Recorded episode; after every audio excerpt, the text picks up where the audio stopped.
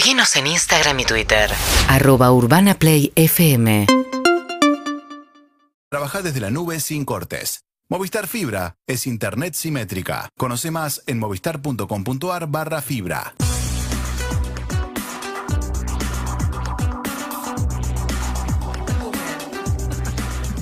Con Movistar Prepago ahora puedes disfrutar YouTube con sus gigas de regalo para ver tus videos favoritos y con la primera recarga de 150 pesos también puedes disfrutar de redes sociales y mil pesos de crédito, todo gratis por 30 días. Pedí tu chip hoy en el kiosco más cercano y descubrí los beneficios que te esperan. Con Movistar Prepago siempre tenés algo más. Vamos a recibir en nuestros estudios al God of War, Yeah. Vamos todavía. Yeah. Lord del Gaming, Vamos todavía, me gusta. el señor Ari Her- Lord Ari Hergot. Lord. Más épico está, ¿eh? Wow, ¿viste? Ojo. Y entre el ¿Querés ir a corte de pelo, la barba y todo, viste Oye. muy bien al personaje. Eh, Gracias, Ronnie. Ari Hergot, antes de presentar a nuestro invitado, tenemos un tema que resolver con el cual nos vamos a comprometer al aire, que Venga. es el otro día eh, se anunció que va a salir un nuevo Monkey Island. Exactamente, un juego que marcó nuestra adolescencia, infancia, ¿por qué no? Después de 31 años vamos a conocer el final épico. ¿Qué pasó no? con las sagas de Guy Bruce Streetwood? Un videojuego que, digamos, tenías un aprendiz que quería ser pirata. Todos queríamos Sí. ser piratas junto con Guy Bruce Streetwood. Exacto. El señor Harry Salvarrey lo lleva en su piel a este Yo soy personaje. más Sonic. O sea, 10 Ah, años bueno, ahora viene la peli igual de Sí. Sonic, así que la puedes No, disfrutar. nunca, nunca. No, pero, pero, pero Monkey Island era una película. Era una distinto. película. Era una película que tenías que ir completando, una aventura gráfica. Exactamente. Y ahora va a salir con el mismo creador que se llama Ron Gilbert, va a salir un nuevo videojuego y estamos todos Yo esperados. necesito ya jugar todos los anteriores como para llegar fresquito. Exactamente, lo vamos a streamear, prometemos. Sí, en sí, el Twitch Urbana Play vamos a estar. Va a ser mi primer stream, o sea, yo pues, arranco con eso. Y hablando del Twitch de Urbana Play, ¿e- ¿es cierto que somos red oficial de un evento también muy importante de gaming? Puesto, claro, gamers. Y la semana que viene, ¿eh? La semana que viene. Muy buen centro, gran centro, Sofi, te agradezco mucho. Este, que vamos a darle el fin de semana que viene, viernes, sábado y domingo, transmitiendo muchísimas horas en Twitch, pero también algunas cositas en la radio. Bueno. Y alguien que va a estar ahí Eso ¿eh? haciendo muchas cosas. Tenemos un invitado muy grosso. Muy grosso, sobre todo porque quizás, viste, cuando hablamos de, de fútbol, sabemos, ¿no? Boca, River son los equipos históricos, pero ¿cuáles son los equipos históricos en Argentina de esports? Algunos te mencionarán a Furious, pero no vamos a hablar de Furious hoy. No. Hoy vamos a hablar del tiburón de Isurus, y dentro de Isurus hay un apellido emblemático. ¿eh? El, el apellido, si querés, ligado a uno de los apellidos más grandes de la historia argentina. Sí, claro. Hablamos del señor Juan Sister Piller. ¿Cómo le va? Mucho gusto, bienvenido. Bien. Bienvenido. Bienvenido. Y no sé si le suena el apellido. Claro. Sí. Claro. Nos Imaginamos los rulos, es lo primero que me viene a la cabeza. Ahí está, que tiene que ver con, claro, el, el primer representante histórico de Diego Armando Maradona. El señor Jorge Sisterpiller. Claro. exacto. Es tu, es tu padre, Juan. Así es, sí, sí, un Bien, placer perfecto. estar acá. ¿Cómo estás, Juan? ¿Bien? Bien, ¿y vos? Bien. Te digo, o sea, má- más allá de que te pueda llegar a romper eventualmente los huevos que te, te hagan preguntas sobre tu hijo, en algún punto, teniendo un apellido difícil, es fácil tener a alguien que te allanó el camino. Claro. Digo, ya es un apellido conocido, digamos. Eh, sí, sí, siempre es, eh, es complicado porque, bueno, siempre sos el hijo de, pero la verdad que la- lo que siempre tengo de mi viejo es que pude estar al lado de una persona que siempre me ha marcado el camino y siempre ha querido que yo haga la siga por mi propio rumbo, ¿no? Y- Claro, y luego es que o sea, seguiste vinculado al mundo del deporte. Eso. sí, de un lugar original y, y novedoso, pero seguiste vinculado. Sí, la verdad que sí. Aparte, muchas de las cosas que, que yo hago o aplico en Isurus las he aprendido mucho de él y, y llevo mucho la filosofía de él del trabajo, de, de- de lo que él siempre ha sido de muy chico, ¿no? De ser una persona muy pragmática y de poder llevar principalmente el laburo y los hechos a- al trabajo. Por ahí, si querés, eh, per- perdón, Harry, está, está bueno que cuentes esto. O sea, que vos tenías un proyecto con tu viejo y de repente te encontraste, ¿qué hago ahora? Y encontraste Isurus. ¿Cómo fue es- esa etapa de tu vida? Y fue, fue muy loco porque, bueno, obviamente en el año 2010, y- yo me acuerdo en 2011 cuando yo empecé a, a decirle a mi hijo, bueno, hay que hacer cosas nuevas, innovar, y en ese momento plataformas como YouTube y Twitch ya estaban empezando a tener un auge y le dije de poder eh, enfocarnos en eso y él me decía, hijo, yo soy del fútbol, no, no, no va por ahí. Después en el año 2017 me dijo, bueno, armemos un nuevo proyecto, lo armamos juntos y bueno, pasó lo que pasó y, y obviamente después fue muy loco porque yo en el año 2018 termino, no, 2017 termino yendo a la final en DirecTV Arena de que jugó Isurus contra KLG, fui como un mero hincha y vi ese primer espectáculo en vivo de League of Legends y dije, este es el futuro. Y después, en el año 2018, terminé trabajando en Argentina Game Show, en el VIP, y terminé, bueno, ahí conociendo varios equipos. En ese momento yo empecé a hacer un máster de, de esports en Europa y ahí, bueno, terminé conociendo varios equipos, entre ellos a Cala, y bueno, estoy en esta locura hace ya... Cala es el fundador de Visurus, Facundo Calas, Calabró, uno de los históricos, por supuesto, de, de- de los esports en Argentina. Sí, estoy hace ya en esta locura hace ya 2019. Pero para, contame qué es Isurus primero. Así ya. Bueno, Isurus básicamente es. eh, arrancó como un equipo de esports en el año 2000, fin del 2010. Sí. Eh, básicamente los esports en Latinoamérica ni existían y Kala fue eh, que trayendo de la filosofía de Corea y China lo que estaba pasando en ese momento, que ya venía hace muchos años el auge en, esos, en, en el- en Asia. Y él lo que trajo prá- prácticamente es em, traer esa industria acá, ¿no? Él arrancó de distintos lados, armando torneos, eh, teniendo relación con jugadores. Él arrancó siendo jugador de StarCraft, que StarCraft ha sido como el conocido como el eSport pionero, que ha marcado como el inicio de la industria, ¿no? De la profesionalización. Sí, de la profesación y de la rentabilidad también, ¿no? Del marketing, en donde se empezó a dar como mucha importancia al gaming desde otro foco. Y bueno, Kala arrancó siendo jugador y después se terminó fundando Isurus en su locura, poniendo plata de su bolsillo. Me acuerdo que su primer sponsor fueron como cuatro periféricos. Y en ese momento no era lo que es hoy. Y bueno, ya el 15 de abril estamos cumpliendo 11, a- 11 años.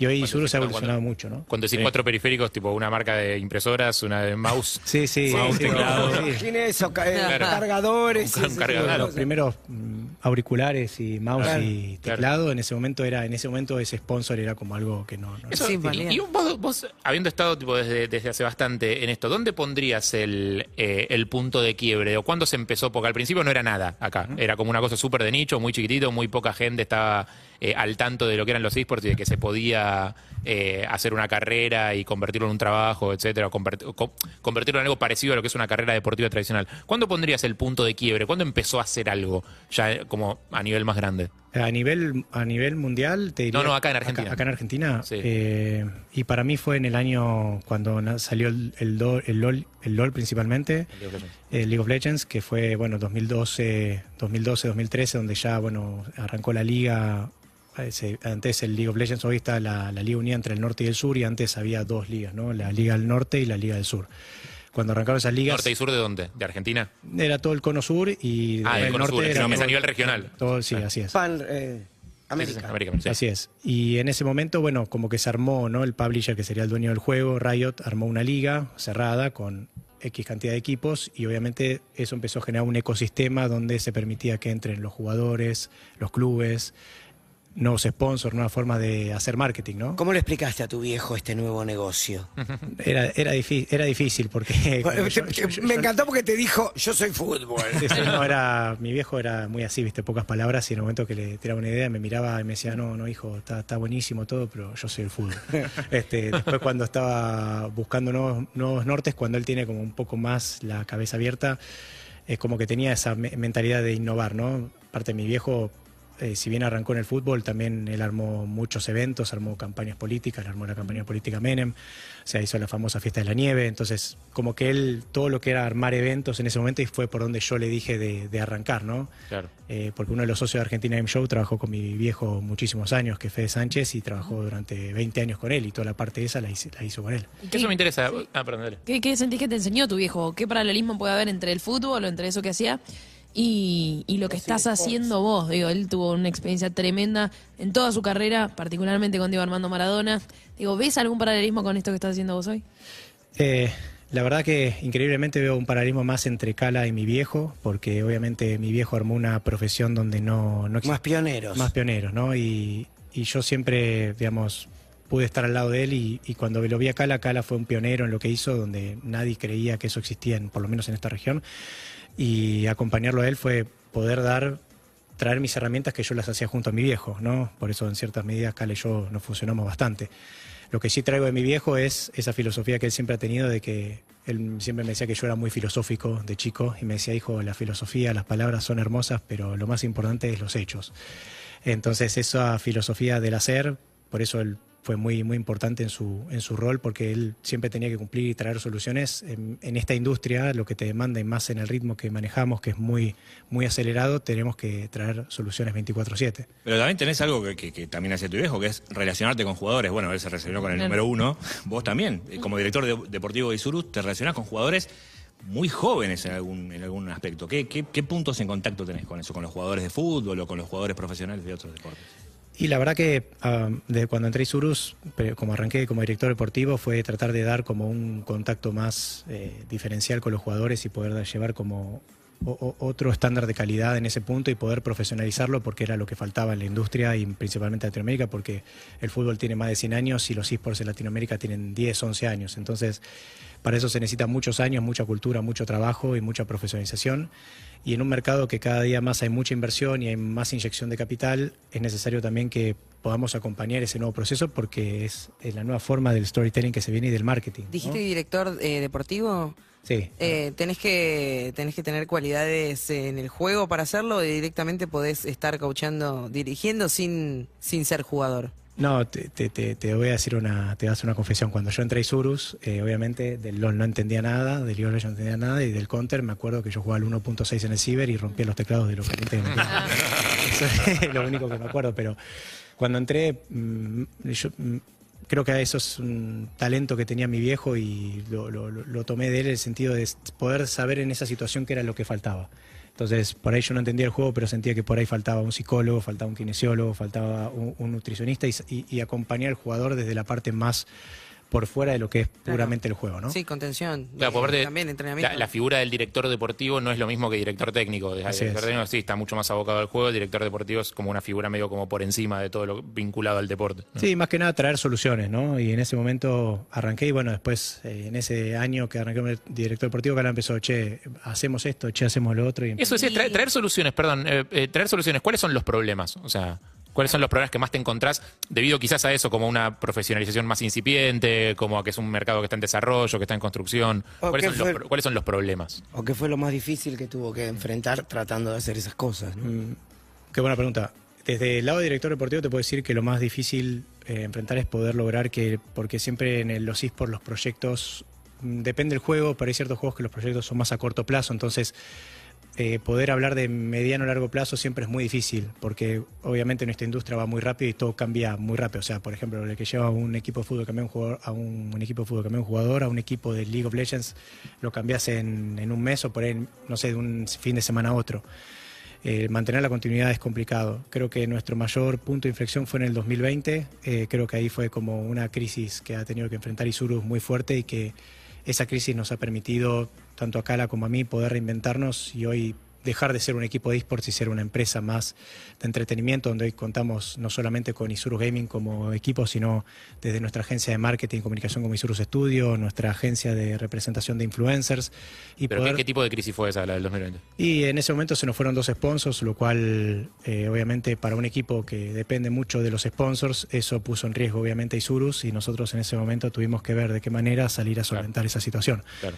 Y, y obviamente nosotros eh, decidimos en ese momento con la pandemia poder hacer esta agencia para poder lograr, porque obviamente cuando nosotros hablamos con sponsors, obviamente en el momento tratan de entender qué es lo que hacemos.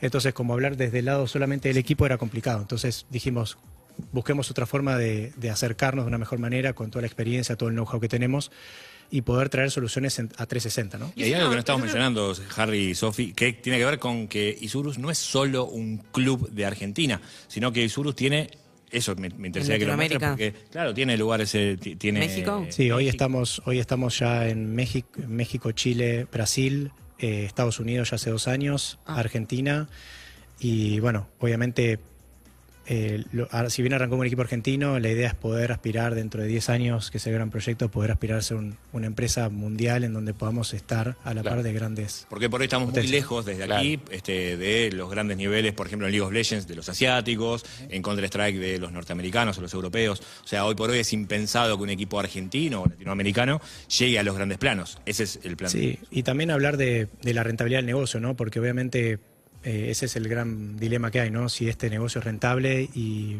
y lo que nuestro gran desafío a partir del 2020 fue poder lograr que obviamente la inyección viene solo la mayoría por sponsors, después viene por eventos, venta de tickets, mer- merchandising y a los sumo premios, ganar premios de, de torneos que jugás.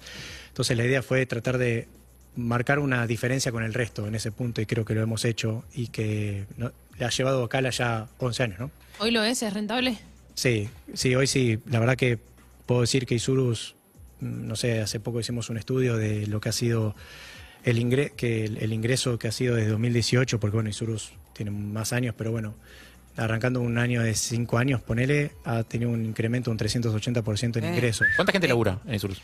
Más de 100 personas hoy. ¿Cómo se recluta el talento?